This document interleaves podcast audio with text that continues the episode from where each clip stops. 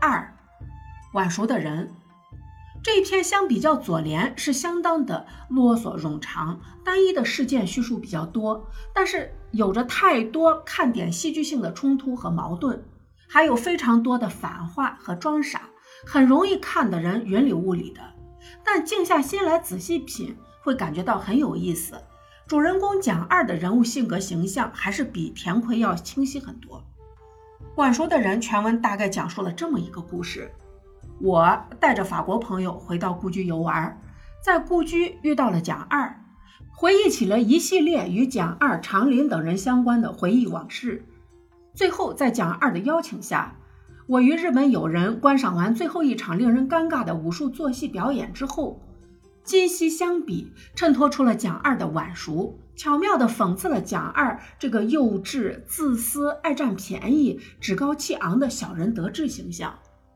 晚熟的人作为故事的标题，而故事主要描写的人物从头到尾都一直在写晚熟的路上。什么时候才能成功的作为一个晚熟的人呢？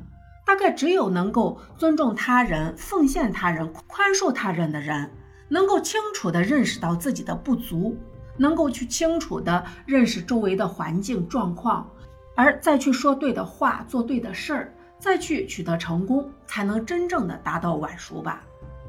蒋二认为的晚熟是什么样的呢？大哥，你们都说我装傻，其实我不是装傻。我们老蒋家人有个特点，就是晚熟。当别人聪明伶俐时，我们又傻又呆；当别人心机用尽、渐入佳境时，我们恰好灵魂开窍、过目不忘。过目成诵，昏眼变明。秃头生毛，我就是个例子。有的人小时候胆小，后来胆子越来越大；有的人小的时候胆大，长大后越来越小。这就是晚熟和早熟的区别。而晚熟之前的蒋二做过什么事儿呢？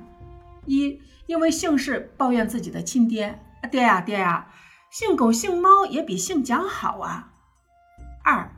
借着我之名发财，旧居摆摊卖书，营销当地土特产，建屋出租做买卖，装傻瓜避免交税。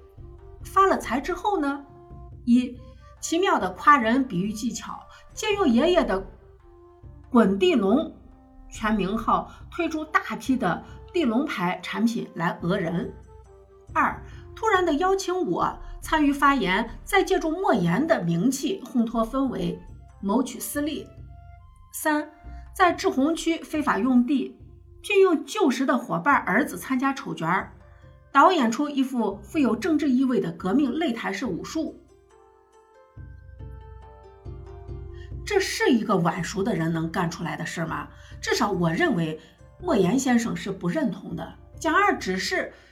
就着借莫言借他爷爷的名气谋利那样，借着晚熟的名义为自己曾经一事无成的所作所为挽回一些面子罢了。一直依靠他人是不会让自己获得成长的。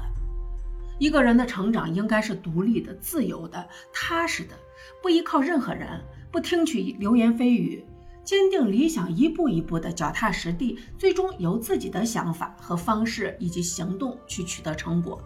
哪怕稍微晚一些也不怕，那才是晚熟人该有的样子。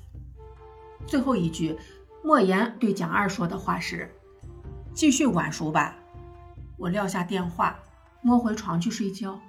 我稍微现代化的揣摩以及率真调皮的真实翻译一下，他的潜台词就是：“继续晚熟吧，傻逼。”我撂下电话，摸回床去睡觉。晚熟的人，晚安。